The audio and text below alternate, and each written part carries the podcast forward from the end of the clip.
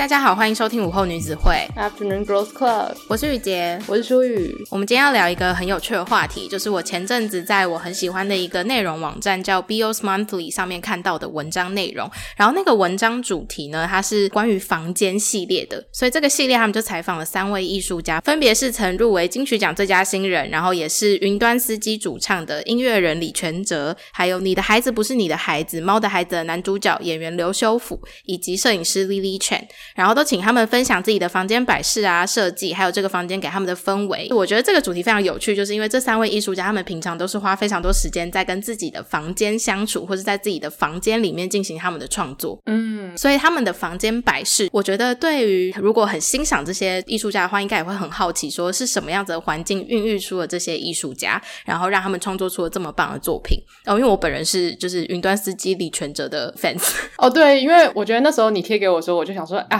我就知道为什么你那么爱，因为我就看到你很喜欢那个艺术家在里面。对，就是我真的有机会是用非常私密的空间，可能去窥探他的个性跟日常生活这样子，就觉得对粉丝来说应该都是一件很满足的事情。对啊，因为我觉得房间虽然你也是可以一定程度上的，就是例如说改变他的摆饰啊，然后去骗人家说你是什么样的个性，但我觉得对于艺术家来说，如果粉丝能够一窥房间的话，有点像是看到一部分的内心世界，还有他们真正的私底下的样貌嘛。对，就像舒宇刚刚讲，其实房间这件事情，它的确是有可能依照你个人的品味或者是你向往的风格去布置的。可是我觉得针对艺术家的话，因为他们真的这三位都是平常花非常多时间在自己的房间里面，所以房间里面都有很足够的生活气息，会很吸引、很欣赏他们的人，想要借由他们的房间更了解他们。嗯，没错没错。在这三篇文章里面呢，就这个编辑他们都有问了一个很有主题性的问题，所以我也想要先问问看舒雨，因为其实舒雨的房间在我心中也是属于非常有个性的那种，就是你一进去就可以知道说是很符合他个性的房间。我记得我第一次去他房间的时候，就有觉得哇，他很努力的不放过任何一个小空间去摆放他喜欢的东西，可是不是乱哦，就是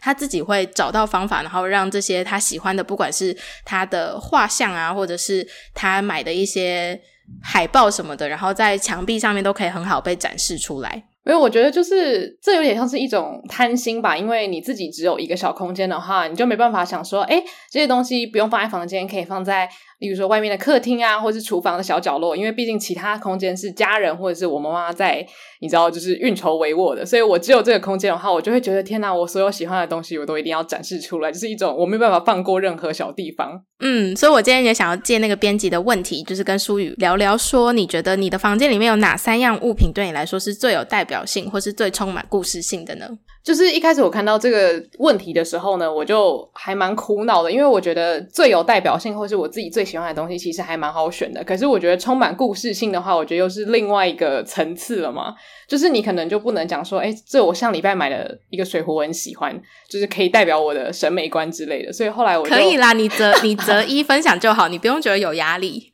好的，我昨天真的。就是很认真的环顾了我的房间，然后看有什么东西是我觉得很有故事性的，所以我就真的就认真的选了三个。那第一个是一个打字机，因为就是我相信，如果是跟我们年纪差不多的人，应该是没有使用打字机的经验啦。就是我们小时候是不需要用打字机写功课的，但就是我觉得大部分的人应该都对于打字机有一些呃莫名的幻想，或者是那种很向往的感觉吧？你有吗？我有诶、而且就是我明明就是一个不会。认真写文章的人，但是我就是很想要有打字机。对啊，而且我其实觉得很可惜的是，就是中文我不太确定中文有没有打字机，但是因为中文打字机应该会非常的难弄，因为中文字很多，所以就是我家里有一个英文的打字机，然后那个打字机是我妈就是她学生时期，他们那时候还要练打字的时候买的。我大学的时候呢，就。一直非常非常想要使用打字机来打一些作品，所以我大一的所有写作作业的 journal 全部都是用打字机打出来。我还去买那个墨袋。诶，我如果是你教授，我会想说：天哪，这学生太 extra 了吧！我跟你讲，我那个教授他人真的非常好，他就是完全没有任何意见的就接受了我用打字机打我的作业，然后他就很正常的去批改他们这样子。然后就我觉得那段时间就有点代表了我大一当时有点。就是怎么讲，就是完成了自己某一种梦想的感觉吧。所以后来我房间还没有就是第二次大改造之前，那个打字机是有一个属于它自己的位置，然后被摆在一个小小的桌子上面的，然后就会有一种自己好像仿佛是古早时期的作家一样。所以我觉得它对于我房间来说是一个很有代表性的一个装饰品吧，因为它曾经是我一个写作业的好伙伴。嗯，就是我觉得第一个我很喜欢的一个摆设，然后再来第二个是一个我用油画画的自画像。然后那个自画像应该是差不多快两三年前的时候，反正我梦里出现了一个裸体看着镜子的一个意象，然后就把它画下来。然后画完之后。就是我那一阵子刚好陷入了一个低潮，那低潮的原因其实我也有点搞不清楚，但大概就是觉得自己好像不太确定自己想要做什么，所以就常常会觉得心情很烦躁。所以有一天我就拿红色的颜料，然后就开始上面就是把把那幅画有点半毁灭式的画完。然后画完之后就觉得心情非常的好，所以从此之后我就更喜欢那个自画像，所以它就一直被放在我房间这样子。所以它也是我觉得它代表了我人生某一个时期，然后我是如何面对那种。说不上来的内心的焦虑，然后因为它又是一个我自己的创作嘛，所以我就觉得放在房间当摆设让我觉得很开心这样。然后最后一个就跟你有关，就是它是一张合照。那 这张合照的故事很好笑，你这样讲很可怕，你知道吗？就是跟我有关的合照，里面有三个人，就是我们当时去釜山玩的时候，我们有先去首尔找我们一个首尔的好朋友。然后当时那个朋友他就安排了一个很有趣的行程，是那种可以去摄影工作室拍，你知道友情合照的那种服务。然后我们就三个人去拍了照片，而且我很清楚记得那时候照片一出来的时候，雨洁就很认真跟我讲说：“天哪，他修图修超大。”所以我现在看这张照片的时候，我都一直想说：“天哪，原版的我到底是多胖啊？”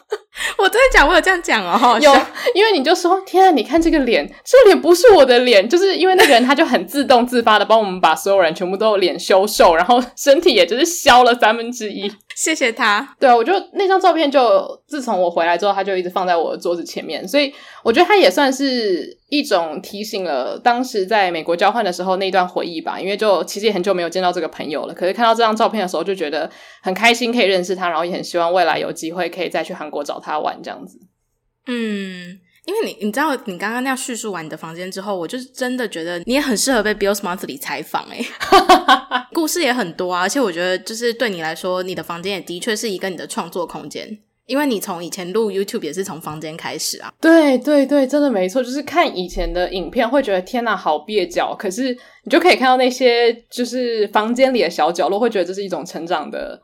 尴尬的痕迹吧。嗯，因为我觉得你的房间会让我觉得很特别的地方是，它就是像我刚刚讲的那个房间，真的含有非常多的元素。可是那些元素它们互相又不冲突，因为每一个元素合起来就是完整的一个书宇的内心世界。然后你进去的时候，你就可以很清楚的感受到，就是哦，他真的就是在这边发想出很多他的影片想法，或者是他的画作这样子，就是不是很像是。其实我接下来就要讲我的房间，因为我房间是一个很。我自己觉得蛮平淡的房间，就是如果真的要剖析我的内心的话，我发现我好像是一个很喜欢简单的人。就是我，我以前也曾经幻想过要拥有像苏宇那样子的房间，就是要把自己喜欢的东西全部都摆出来。可是后来我就发现，我好像没有那个美感去把这些东西互相融合，而且可能一部分也是因为我喜欢的东西太广了，我找不到一个主题让这些我喜欢的东西全部都可以放在一个空间里面。那如果要举例来说，你集中。大概比较吸引你的风格会是怎么样子的？就是其实像你房间的那个风格，我是蛮喜欢的。就我喜欢有一个自己的平台，可以展示自己喜欢的东西。因为平常就是心情不好的时候看到，可能就会比较开心这样子。然后或者是还蛮冲突的，因为另外一个就是极简风哦，就比较像是我房间现在我规划的样子这样。那你当时会选择用极简风来当做你房间现在的主调性，也是因为你觉得这个是一个。你比较可以长久去维持的吗？其实我那个时候选择极简风，是因为我想说，我终于有大量的墙面或者是空间可以让我布置。但是后来就整个发懒，然后什么都没有做，他就意外的成为极简风。然后刚刚是在聊说房间里面有哪三样物品是最有代表性的嘛？但是其实就是因为我房间有呃，在去年诶，已经不是去年了，已经。快哇，两年前，两年多了，对对对，就是在两年前的时候，我们家有做一个大翻新，所以我房间也有做很大程度的整修。那其实整修后到现在，我的生活都还蛮忙的，所以我就一直没有很多时间可以其实就是懒啦，我就是没有 没有去弄我房间的布置，所以其实它现在并没有很有代表性的角落。但是如果是整修前的话，我有一个很有代表性的角落是，呃，我的床的尾端有一个书柜，然后书柜的最底层我是把它清空，然后就是放一些像是刚刚有提到，像是跟朋友的合照啊，或是我看了会很开心的展示物，那个是我觉得很代表我的，因为就是我很喜欢用照片或者是一些朋友送的小物去回想自己跟朋友相处的那段回忆。诶，那我有一个问题，就是因为我记得你之前在交换的时候的房间，你的墙上是贴满了很多类似拍立得之类的东西，对不对？对对对。那你有考虑在你现在的房间做一样的事情吗？其实我整修前的房间也有，就是我不只有那个展示柜，然后我的床的。头上面我自己有拉一个线，然后就是有把拍立得挂起来啊，然后我的书桌前面也有就是贴了很多拍立得跟一些我平常有在收集的明信片这样子。我觉得以前的房间虽然乱，可是就是因为它乱了，所以我就会有更多的动力去觉得说，那我要在这个乱当中还是要显现出一些自己的个性，所以我才会更认真的去布置它。但是现在就是我房间真的。比较简约，然后我有时候就会不想要去破坏那个简约。哦，大概可以理解。对对对，这件事情就是其实从整修好的第一天，就是我的床尾现在还是维持着一面非常干净的白墙。我本来就是要要在那个白墙上面尽情的贴满我喜欢的东西，但是我就是一直没有去做这件事情，因为我还没有就是想好。嗯，哇，这就是我的拖延症跟完美主义又跑出来了。诶，可是我觉得真的，就是当你的房间如果是很简约的时候，你反而会。非常犹豫，到底要不要去对它做任何更动，因为有的时候你可能一做更动，它就会有点，你知道，就介于中间，就是它要乱不乱，然后要华丽不华丽，要简约不简约，就是那个真的是让人最阿杂的地方。对，我现在就是很担心，我做了一些改变之后，然后让这个房间没有办法被定义了。可是，就是又回到一个问题，就是为什么我希望这个房间被定义？但我觉得这个定义，也许某一部分也是说，就是有没有符合你内心真的觉得。好的样子，就是不一定它是某一个风格，但可能是你内心想象中一个最舒服的空间。但你很怕说，就是你一旦开始了，就没办法达到那个百分之百，就有点像你刚刚说的完美主义的概念。很神奇吧？就是连我的房间都可以这么明确的显现出我的个性。所以我觉得那个 Bios Monthly 的访问很有趣的地方，就是尽管房间可能我们可以就是努力的整理，可是它还是很大程度的展现出我们人格上的特质。没错，因为我接下来就要讲另外一个在我房间真的很有代表性的物品。就是永远都成堆的书堆，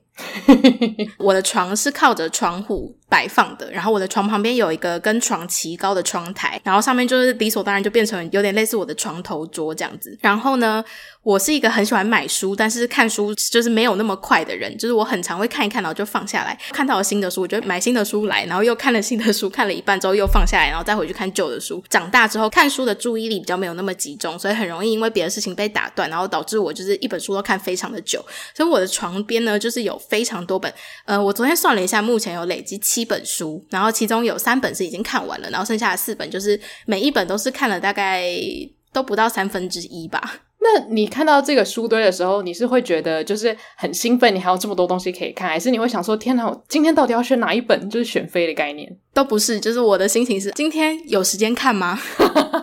因为它其实就在我的床旁边，然后像是《原子习惯》那本书里面就有提到说，如果你想要养成看书的习惯，就是要让这些习惯物品是最容易取得的嘛。嗯，所以它已经在我床旁边，理所当然应该是一个最容易取得、最容易让我打开，就是享受书的一个环境了。可是没想到手机更容易取得，因为我随时都会把手机放在离书跟我枕头中间的那个区块。诶，可是我觉得这这是真的诶，就是。尽管你的床旁边可能放了很多你想要养成习惯的好物品，但是其实手机它的，你知道它的移动力是更强大的，就它可以就是离你大概只有一厘米的地方，所以你更可以就是马上抓住它。对，没错，所以我就发现那个书堆它就非常的显现我的个性，就是我常常会想要做一件事情，可是我都没有办法很好的完成。那你现在有哪几本书是你已经看完，然后你觉得很好看的？这是一个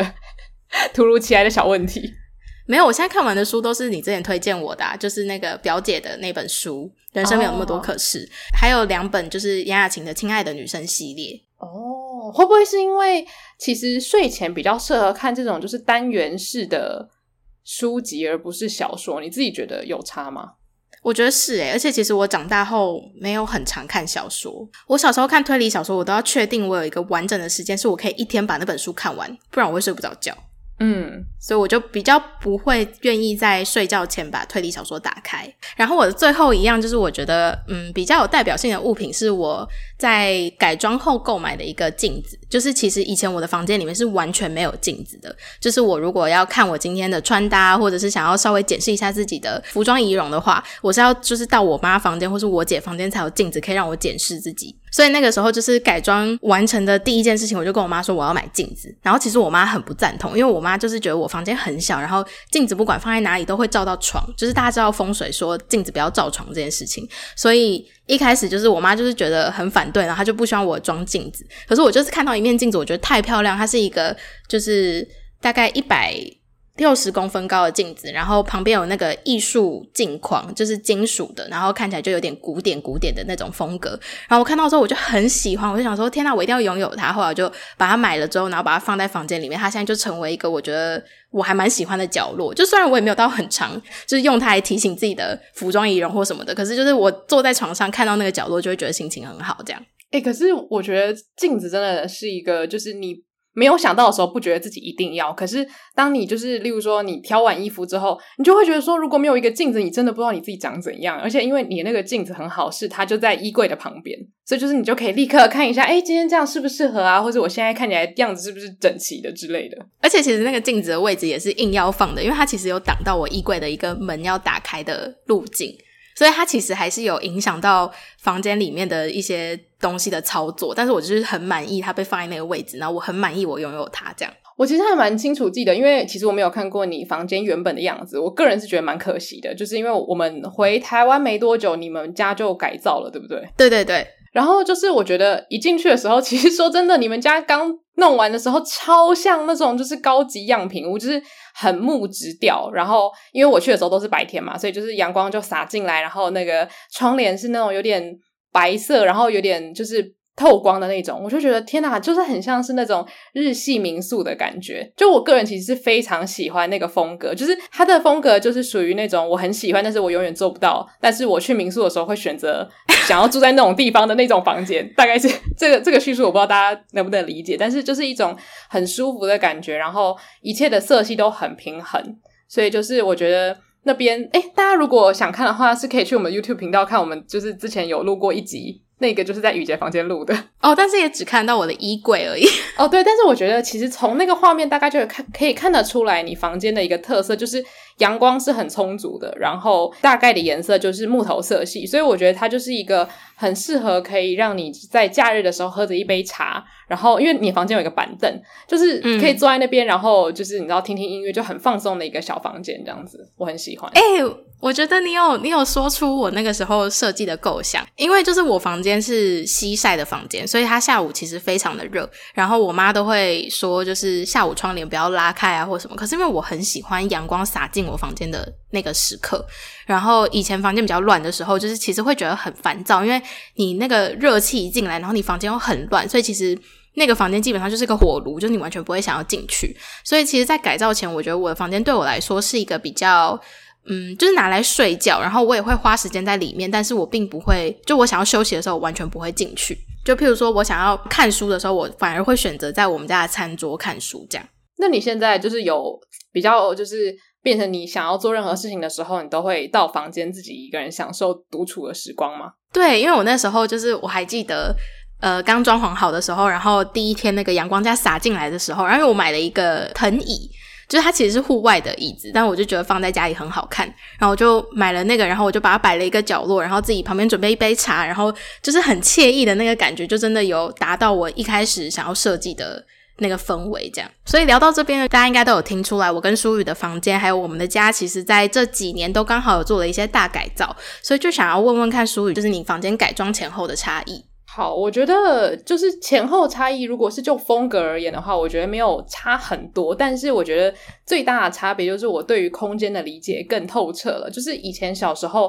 我觉得小孩子就是也不是小孩子啊，那时候也不小，但是就是会有一种我想要的东西就是要出现在房间里面。可是你没有想过，你的房间其实根本就装不下那些东西，或者是根本就不适合。所以我就举一个例子给大家，就是之前我跟我爸妈去 IKEA 的时候呢。就看到了一个双层床，就是上面是床，然后下面是书桌。然后那时候我就觉得，天啊，这东西太完美了！就是我很喜欢睡在上铺的感觉，所以就觉得好几岁的时候啊？呃，应该是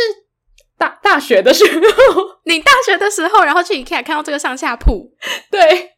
因为我我一定要先跟听众解释，因为我第一次进到他房间的时候，他房间就是这个上下铺，就是上面是床，下面是书桌这样的摆设。然后我上次看到这样子的摆设，是我小学时候去我邻居家的时候，就是这个摆设对我来说是一个就是呃小学生可能会很喜欢的摆设，这样。所以我一直以为是你从小到大你房间就长这样。没有，我是大学的时候跟我爸妈去挑，而且我还就是沾沾自喜的想说，天哪，赞爆了！但 殊不知根本就不赞，就是我觉得那个床本身没有什么问题，但是它最大的问题呢，就是因为我的房间是一个蛮小的正方形，所以那个床一放进去，它基本上就直接把整个窗户给遮住了，所以就是当然是有光可以透进来的地方，可是我觉得很明显那个采光度就变得比较不好，所以它有点像是个洞穴。那又会让你的空间感觉相对变得比较小。我当时本来想说上下铺是可以节省空间，但我觉得其实实际上感觉并不是那么一回事，这样子，然后就变成是我觉得想要在里面放很多东西，然后我的确也蛮满意，就是当时的环境，但是现在改成了比较开阔的。就是摆设之后，我才发现，天呐，当时的光线进来的量真的非常的少，而且当时可能我想要拍一个 YouTube 影片，我都找不到一个完整的背景可以 当做就是拍影片的地方，所以就其实可以蛮明显的知道，说我我对我在以前对于空间的理解其实是有一点片面的，而且会有一点就是一厢情愿的觉得我要什么我就要放进去。可是我现在就比较有自知之明，我知道我的房间就是这么小，那这么小我应该要用别的方式来达成。我喜欢的风格，或者是制造更多的空间感，这样。所以现在我可能就会买一个很大的镜子啊，然后配上就是呃比较浅的颜色，就是让整个房间感觉是让人放松，而不是有压迫感的那种堆的塞得满满的感觉，这样子。而且你还让你的衣柜缩小了。对，没错，我那时候就是。把很多衣服就整理出来这样子，然后我那时候本来还异想天开，想说，你知道以前大学的时候看 YouTube 影影片，然后很多人都会买那种衣架，你知道吗？就是那种外外露式的衣架，开放式衣架。对对对，开放式衣架，我就跟我妈说，我也要那个，我也想要买一个那个。然后我妈就说，你在想什么？就是你的房间已经小到没有地方可以走路了，你还想放一个展示你衣服的东西？后来我就是。取了一个中间值，这样子，我就买了一个比较小的，然后可以挂外套的地方。就我觉得很多事情其实都有一个中间值，只是你要不要去面对那个真相而已。对，我觉得就是装潢就是不能够太贪心。嗯，我觉得这也就是听起来有点像你自己个人的成长历程，就是你小时候就是可能什么都想要，然后现在就是会知道什么东西是可以取舍的，然后取舍过后的结果也是你会很满意的。对，而且其实。我觉得改装前改装后，我自己有一个很大的领悟是，因为像雨姐前面有说嘛，就是我的房间其实是属于比较多展示品，然后或者是很多玩具什么之类的。但是其实我某一部分的自己也很向往，就说法式优雅风或者是极简风。那后来我就发现说，其实人会有这么多向往是很正常的。那如果我今天拥有自己的一个房子的话，那我可能就是厨房是极简，然后可能客厅是法式优雅，那房间可能是比较少女风格。但是因为今天我只有一个空间，所以它当然不可能 代表全部的我，那理论上来说，其实我就是选择一些我自己觉得比较闪闪发亮的东西放在房间就好了，就也不需要觉得说这个房间一定要塞满全部的我，就开始可以放下这种执念。哦，哎，你提出了一个很好的想法，就是虽然它是你的空间，可是你没有必要毫无保留的把自己的内心全部展现出来，就你可以选择性挑出一些最具代表性的东西展示就好了。嗯，对，没错。而且其实说实在，就是因为房间都是我们自己是在家里的房间嘛，然后也跟家人住，所以其实你邀请朋友的时间可能没有那么多。我是有一点例外，因为我就很爱邀请大家来家里。但是就是其实这些私密的摆设，应该是让你觉得开心，而不是你要一直去想着说，诶，我的房间到底要给人什么样子的感觉？对对，其实我觉得。又要回到社群媒体的力量，就是因为很多人他现在可能会开始分享，可能他怎么收纳、怎么装点、怎么就是利用软装来改变摆设，所以大家可能开始会觉得说，不只是穿搭代表了自己，房间的摆设也代表你的风格，就跟你听的音乐啊，或者是你看的电影是一样的，但反而就会变成是一个额外的压力，因为你可能没有那么多的决定权在你想要多大的空间，你要请什么样的设计师，你要花多少钱买你的家具之类的，所以我觉得可以就。不用那么有压力的，然后就是慢慢慢慢一点一点的去装点你的角落，然后也许可能三五年之后，你的房间就会慢慢拼凑成你最最理想的样子，这样子。因为像我的话，就是我在改装前，我的房间刚刚说到很乱，有一个其中原因是因为其实我的房间一开始是我爸的书房，所以那个房间是充满我爸的东西，就连房间里面内建的一个非常大的衣柜里面全部都是塞满我爸的衣服。所以我的衣服是要另外购买，就是 IKEA 的那种抽屉式的衣柜去把我的衣服放进去。所以其实从小到大，就是我觉得那个房间它对我来说是一个一直拥有别人物品的一个房间。就我觉得你刚刚这样讲的话，我觉得很可以反映，就是通常我们小时候，假如说还没有拥有自己的房间，或是我们的房间可能本来的前身是别人的。空间的话，就会变成你可能对于自己的房间没有那么多的归属感或认同感，反而在外面的时间会更多。因为回到家的时候，可能会觉得这个空间都是属于家人打造出来的，而不是你专属于自己的小天堂、小天地这样子。你觉得你的心态上有很大的转变吗？就是当这个空间变成完全是你自己的时候，你会更想要回家，然后待在家里，享受在家里的时刻这样。我觉得就是可以先提到，就是刚刚前面有提到说，我在我的旧房间比较花很多心思，在把拥有自己个性的东西，譬如说布置在墙壁上啊，或是放在一些房间的小角落，就是因为我会希望就是透过这些东西，然后让这个房间更有归属感一点。但其实我并没有讨厌我自己以前的房间，就是它对我来说还是一个非常舒服的环境，只是里面冲杂的太多能量了，就是太多不同的东西了。但是现在就是改装后，我就是会。呃，更愿意就是待在自己的房间，然后回到家，我的第一个就是前进的地方也是我的房间。但是我不知道这样对家人来说是好还是不好，因为我觉得家人应该还是希望大家可以在公共空间，而且其实我们家公共空间现在也是非常舒服，就是很适合大家一起聚在一起的那种呃空间摆设，所以我觉得是。刚好很幸运的是，其实我们家的整个环境空间设计是我妈都有很认真的跟我讨论，所以一大部分我觉得我们家的设计也是属于我喜欢的风格。其实我觉得你们家现在的风格还蛮统一的嘛。嗯，因为我妈也是喜欢这种原木色系，然后她比较喜欢北欧的。那种系统柜设计，然后后来改装后的话呢，就是我的房间，因为我爸就把他的衣服都清到他的房间了，然后他的东西也都就是彻彻底底的清空离开我的房间，所以我的房间现在就是都大部分都是我的个人物品，然后加上一些储存家里杂物的一个小小的空间这样子，所以其实。装潢初期的时候，我对整个房间的装就是摆设什么是非常有想法的。我一有时间，我就会上网看很多 Pinterest 啊，然后想说：天哪，我这个白墙要做什么？然后我这面墙要做什么？然后我想要买什么样的家具或什么的。然后因为我有把我房间的一面墙，就是我床头的那一面墙，漆成我喜欢的颜色，就是是一个森林绿。因为我一直都很喜欢深绿色，给我一种很沉静的感觉。可是就像你讲的，就是我刚开始装潢好的时候，那一阵子我是真的很希望我可以把我所有喜欢的东西都要摆出来，因为我就觉得我第一次有一个完整的自己的空间，我一定要想办法让它最充满我的个性。可是后来就是渐渐的随着时间发展，我就会发现，其实很多东西都是。你只要一个小空间，然后在那个小空间放一些自己喜欢的东西，随时就是你转头看到这个空间有喜欢的东西，然后看到那个角落有自己喜欢的色彩搭配，其实心情就会很好，就没有必要。把整个房间塞得很满，所以如果就是讲喜欢的房间风格的话，我就是喜欢简单的色块，然后加木头原色，然后还有棉麻布料的那种舒适的感觉。好，那刚刚就是跟大家大概提了一下我们房间的风格啊，还有就是改造前后的差异。然后现在就是想要跟大家聊聊看，你们觉得空间会影响你们的心情吗？在收拾房间的时候，会不会有一种可以帮助自己厘清一些想法啊，然后也整理好自己的心情这样子的感觉？然后其实就是像我自己的话，我就会觉得空间是很。很大程度的会影响到心情，因为就算是在台北市，就是我有的时候会跟朋友相约住在台北市外面的饭店，然后只要一进到饭店，我整个度假的那个模式就会被开启，然后一离开饭店，我就会觉得天哪，我现在就是在一个陌生的城市，这个城市好好玩，它叫台北市，感觉有很多非常好玩的事情可以让我等着我去探索，这样，但是就是其实它还是一个你生活的城市，但是。因为你身处，就是你知道你今天晚上不是住在你熟悉的地方，而且是一个非常舒适的饭店，所以你就会打造那种心情环境，是说，诶，我今天就是出来玩的。哦，我很同意，就是因为其实我不太确定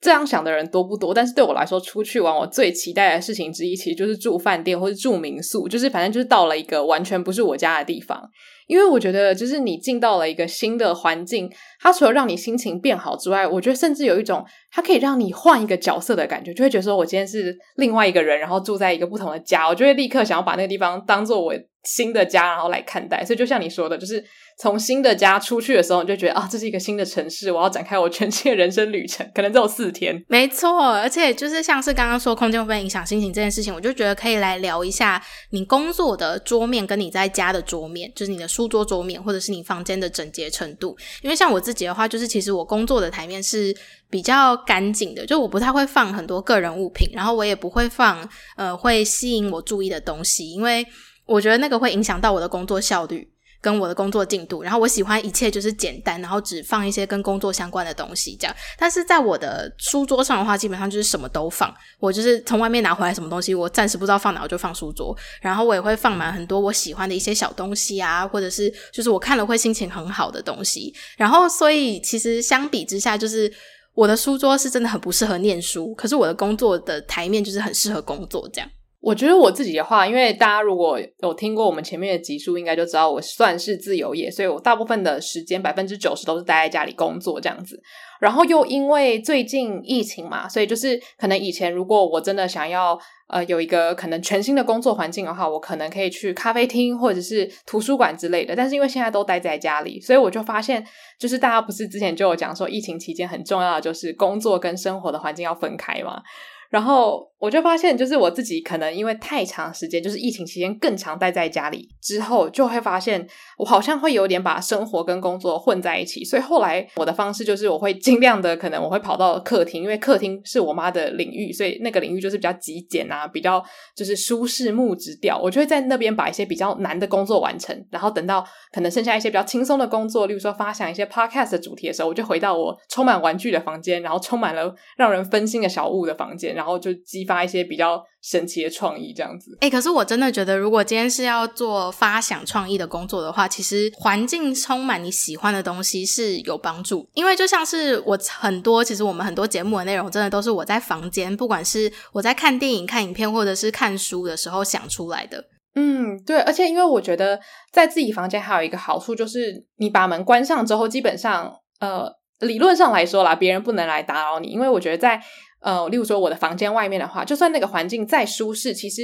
人还是走来走去的。那我觉得当在一个有人的环境的情况的时候，很多创意的想法是比较难流入你的脑袋的，因为可能你的脑袋会比较容易被可能别人的声音啊，或是别人喝水啊、叮叮哐啷的声音给打断这样。所以我觉得就是可以，就是一阵子一阵子的换，就是可能在一个比较简约的环境，在一个比较复杂的环境这样交替的时候，就还蛮适合搭配不同的工作内容，还有工作的性质这样子。而且你刚刚讲那些环境音，就其实我是一个蛮喜欢环境音的人，可是就是唯一在家里公共空间。我没有办法专心做事，还有一个点是因为我妈会时不时跟我对话，就是她只要看到有人在那里，她就会想要讲话，就想要分享她今天做了什么事情。那你如果不回应她，就是也是一件很没礼貌的事情嘛，所以你还是会回应她。但是大部分就是真的，你想要专心的时候，还是回到自己的房间是最能够确保不会有人来打扰你的。我跟你讲，我太同意，我刚刚整个笑到不行，对吧？就是，而且我跟你讲，妈妈就会明明就看到你戴了那种全罩式耳机，但她还是要跟你说话，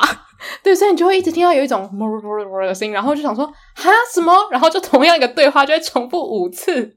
而且因为他会确保你有没有听到，他就会重复叫你的名字，然后叫到你拿下耳机，跟他说你刚刚说什么。对，我现在就是很清楚知道，基本上在公共空间的时候，我不会做任何太多就是需要专心的事情。对，我觉得这就是可能大家最近比较常待在家里工作的话，可能也会有的一个困扰，就是如果你在公共空间做事的话，难免你的家人就是想要跟你碎嘴几句，也许完全不是重要的事情，可是你知道吗？大家就是看到人就想讲几句。对啊，然后像是我觉得环境就是除了会影响心情之外，它也是很好的，能够显现你现在人的生活状况。哦，哎，很像那种，就是你知道，福尔摩斯一走进房间，他就想说。我看到这边有七本书，代表你最近工作应该就是忙的，就是你知道不可开交，完全没有时间读书什么之类的。然后，如果就收房间的频率的话，我自己会觉得，我其实收房间的频率没有到很频繁。刚那时候刚装潢完成的时候，我每一天都会确保我从外面拿回来的新东西，或者是拿走的东西，都要被完整的归位，或者帮他找到一个家这样。然后就是已经经过两年了，就是经过时间的摧残，现在基本上就是我回到家，我就把所有东西放在我书桌跟那个椅子上面。就是回来的衣服啊，然后回来的可能外面拿传单啊或什么，就是会随便乱放。所以其实房间真的是非常非常的乱，然后我真的会想要收房间的时候，通常是我一整天确定我没有其他事情可以做，又或者是我那天明明就有非常重要的事情要做，但是我想要拖延的时候，我就会收房间。真的，真的，就是有时候在你可能很忙，或是有一个很麻烦的工作要做的时候，你就突然觉得说，来环顾四周，看看有什么各种就是小灰尘，或是对对对，嗯、或是有什么小垃圾已经放了三个月都没有理的时候，你这个时候就特别想要处理它们。对，然后其实说老实话，真的拖延症发作的时候，整理房间整理完，看到房间变干净了，我真的可以比较快速的再进入，就是好，那我现在认真做这件事情了。嗯，对，我觉得这也是就是现在房间跟以前房间不一样的地方，因为以前我的房间是怎么收都收不干净，可是现在就是真的你可以收得干净，所以当它真的完全被收干净的时候，你也会更有那个动力去做你应该要做的事情。那就是之前我们在访问一个等的时候呢，就是一个等的网柴，他就有分享过一个英国的研究报告，就是桌面比较乱的人呢是比较有创意的，然后所以就是会讲说，有的时候我们不能就是谴责桌面乱的人，因为也许是因为他们的思路可能比较多，就是你知道全新的想法才会导致他们的收纳行为跟其他人不太一样。所以我就很想要问语婕，就是你在公司的时候，你的工作桌是非常的干净的嘛？那你自己在家里的时候，假如说你拖延症发作的时候，你会收房间，那你觉得你收完房间之后，会影响到你的思路或是发想吗？我觉得如果就创意层面的话，干净的房间真的比较不容易激发想法，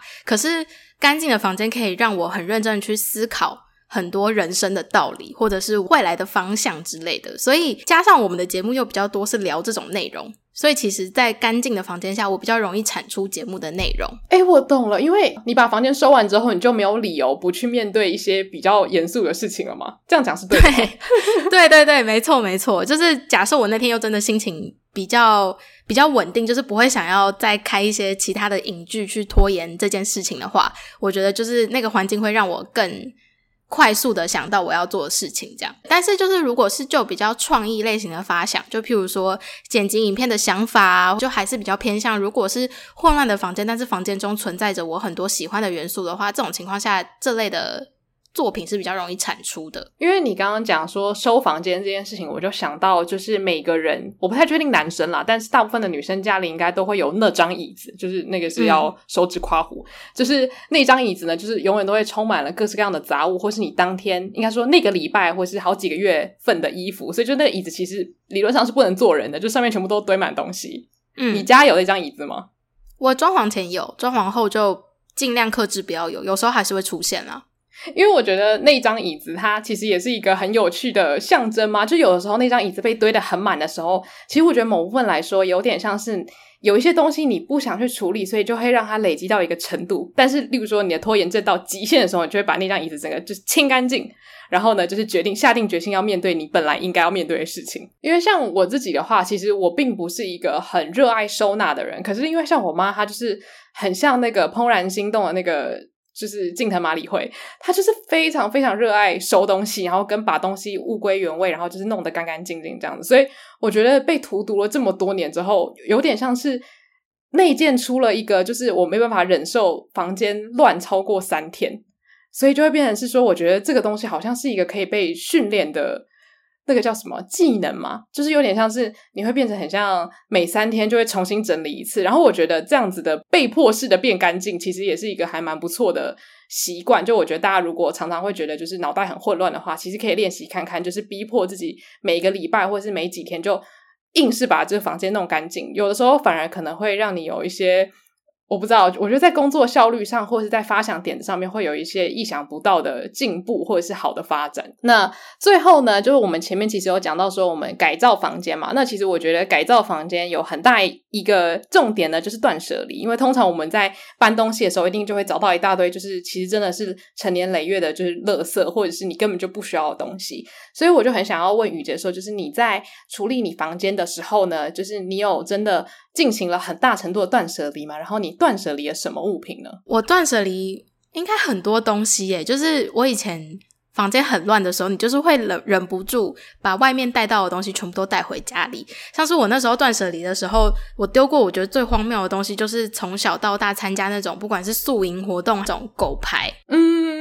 我连那种东西都留着，我想说我到底有什么病？因为那上面就是写着我的名字，它也没有什么特别的东西，你知道吗？就是我为什么要留着那样的东西？然后还有，我想一下还有什么？还有很多可能路边拿的传单，我也是没有当下就把它丢掉。就是会堆积非常多，我觉得跟就是根本就不应该囤积的东西，但我就是把它囤在那里。所以我其实那时候断舍离的时候，断舍离了非常非常多东西，然后我的衣服也丢了很多。然后我觉得可能是刚好我们家装潢的时候是在一个我人生的转捩点，就是学生的身份要变成社会人士的那个身份，就是大学毕业的时候，所以我也会很清楚的告诉自己，就是什么样的回忆就是可以。很快速的被割舍，然后什么样的东西是会帮助我开启自己的新生活方式的？所以其实，在选择断舍离方面，我是我们家丢东西丢的最果断的人。嗯，然后其实像刚刚有提到，我房间本来就是堆满我爸的衣服嘛，因为我爸年轻的时候很爱买衣服，然后他这次好像真的断舍离掉非常多衣服。所以我觉得还蛮佩服他的，因为我爸也是一个不喜欢丢东西的人。然后还有就是我爸本身有非常多的 CD 收藏，然后我妈已经念我爸非常久，就是说要赶快清理那边。但是因为我爸已经没听 CD 很久了，所以他这次也也是有呃下定决心清了一些 CD 这样。诶，我觉得把 CD 丢掉这件事情是非常高难度的断舍离耶。其实我刚刚听到你爸就是把 CD 断舍离的时候，我就想到我自己在房间断舍离的时候，我觉得最难的其实反而不是小时候的卡片什么的，就真的是那种 CD 啊，或者是 DVD，他们有点像是艺术家的作品，但是你真的是没有在听了，或者是那些音乐你早就已经用手机听了，然后你要把它丢掉的时候，你就会有一种好像很对不起这些人的感觉。我不知道。能不能够就是很明确表达我心中的那种很拉扯的感觉？但是像是把 《暮光之城》的那个原文写真书送出去的时候，我也是有一种对他非常不好意思。但是我真的是不会再看了，所以我就是有一种当时断舍离，有点像是跟我童年的很多喜好就做一个暂时性的道别这样子。诶，我懂，因为我也丢了很多漫画，然后还有那个《暮光之城》的书，我忘记我是。丢了还是送给人家了？对啊，就是哦，我不知道，很还是会觉得其实留下来应该还是很好的回忆。可是真的是再堆积下去，房间真的是会爆炸。就是有的时候也要真的要狠下心做这件事情。对啊，而且其实说实话，就是我觉得这次断舍离我可以断舍这么快速，一方面也是因为现在科技真的太发达，就是有太多东西你都知道是不用透过这些回忆型的东西去让你跟。这些回忆型的物品的人做互动，所以你就反而更容易割舍掉回忆型的物品，像是你刚刚说的那些什么卡片啊、纸条啊，其实那些我都把它丢掉了。嗯，因为我就觉得，就是其实过了这么多年了，然后会联络的人就是会联络，然后有一些送你卡片的人，其实你们现在也没联络，那你留他的卡片也没有意义啊。对，没错，没错，就是可能你根本就跟那个人不熟了，然后就也不知道为什么要一直抓着过去的回忆不放这样子。对，所以我就是会觉得说，反正这些回忆就是存在我的记忆里，然后真的有跟我联络的人，我们就是彼此都有这个共同的记忆就好了。就你没有必要靠着一个物品，然后去靠着这个物品去让你回忆很多事情，这样。对，没错。那既然我们都讲到了断舍离嘛，那就一定要讲到那个近藤麻里惠的 Netflix 实境秀。他当年出来的时候，我大概看了有四五集吧，然后我就是看了好几集，我都哭的那种，就是会觉得天呐，就是怦然心动的生活法真的是太赞了。但我后来就是反思了很久之后，我发现有个问题，就是因为影集造访的家里其实都是美国的家，然后那些家都很大，然后很乱，就是他那个乱的程度完全不是我们。这些就是在亚洲的平民老百姓可以体会乱，因为他们的房子大概是我们的三四倍嘛，所以就是当你看到一个跟自己家里差这么多人的人家的时候，你会觉得好像自己没有这么的乱，或者是它里面的状况没办法实际上的应用在我们身上。所以我在看的时候会有一种我好像是在看他拯救一些家里很乱的人，但是相对的要放到自己身上，好像就没有那么的适合。所以我就觉得说，就是真的要把断舍离实行在自自己的房间的时候，反而又是另外一层新的挑战。然后我又发现了一个新的问题，就是像有的时候断舍离啊，或者是桌面清空的极简啊，会导致就是我会完全忘记自己要做什么。就像是你前面讲说原子习惯，不是有讲说，如果你想要养成习惯的话，这些东西应该要放在离你很近或者眼睛看得到的地方嘛。然后就是有的时候，例如说我妈帮我把。呃，可能如意呀，或者什么书啊，收起来的时候，我真的就是有点像是眼不见，我就完全不会想到这些东西的感觉，就是我会完全忘记要擦如意，或是要写日记，或是要做什么行事历之类的，就是我会真的完全失忆。我就发现这些东西都是要稍微自己去做衡量，因为像我自己的话，就是我看不到的时候，我就会忽略这件事情，这样反而可能会造成反效果，所以我就会觉得我自己有这个状况的话，我就觉得诶，搞不好其实其他人也会有这个困扰，所以我觉得大家如果真的有在追求断舍离或是极简生活的话，也可以考虑一下，就是 可以去看一下《原子习惯》，就是可以把这两本书就稍微算是结合一下，对对对，有诶，我觉得，可是我因为我自己会觉得。其实这两种方法，它都是适用于你在你的家是有非常明确的空间分配的。哦，你是说就是极简的时候，可能是在你起居室之类的，然后房间的时候就是放一些你想要养成好习惯的物品吗？嗯、呃，我觉得应该是说。极简的生活是放在你想要专注做某件事情的地方，oh. 然后房间应该就是要保持让你随时都有新的灵感，或者是随时都可以放松的氛围。嗯，可是这件事情对我们来说太难，就是因为我们就是没有那么大的家，所以这两本书在我们身上才会比较难实践。原子习惯还好，是那个。断舍离那方面会比较难实现。对，那我觉得可能就是我放在桌子上的东西都必须要对我想要养成的习惯有绝对性的帮助，而不是说我要用这个来当做一个 可以让我桌上摆满杂物的借口。我觉得这可能是比较好去达成的一个方式，就是我桌上摆的真的是我认为他们必须要存在，而不是说我因为懒得收就说啊，把它们收起来，我会忘记他们这样子。我觉得这个就还是回归到。你想要在这个空间创造什么氛围？诶，嗯，因为这样子对你来说，其实房间就不是那么放松啦。应该是说，有的时候可能花了一些苦心把房间收纳，或者是把房间变干净，可以让我享受比较长时间的舒适。但是可能在整理或者是规划的那段期间，会比较辛苦一点点。我觉得这当然就是对每个人来说都不太一样。我也是最近这一年吧，我才发现说。东西收得太干净，会对我自己造成一点影响。我才突然理解说，哦，原来说就是有些人桌子乱是天生的，是起来有字。当然，就是我还是喜欢一定程度上的有收纳感，或是有整理好的感觉。但是我觉得就可以慢慢去规划出，例如说我一个角落就是永远都会摆满了书，然后就堆得高高的。但是我会知道说，它是在提醒我有什么东西是。未看完或是看到一半的，这样就是我会比较有自己的一套收纳模式。我觉得今天这一集很有趣，就是先从艺术家的访谈，然后延伸出到我们自己喜欢的风格，还有最后我们对于就是。可能断舍离啊，或是空间给我们带来的一些想法，我觉得是一个很有趣的反思。哎，嗯，就是你没有想过自己跟自己的房间可以有那么大程度的连接，所以我真的就是很喜欢 BIOS Monthly 这次做这个房间系列。然后我会把三篇文章的连接都放在我们的资讯栏，所以如果有兴趣的话，我真的大推大家去阅读，因为我觉得也可以让你反思一下自己跟自己房间的关系，还有就是你希望自己的房间是给自己什么样的氛围，这样。嗯，对。那如果大家对于，例如说断舍离啊，或是房间的摆设设计啊，你有一些自己的想法的话，那都欢迎在我们的社群媒体跟我们分享。那我们的 IG 账号是 Afternoon Girls Club，或者是可以来信到 Afternoon Girls Club at gmail.com。好，那如果喜欢这一集的话，也欢迎到 Apple Podcast 给我们五星留言。那就谢谢大家的收听喽，午后女子会散会。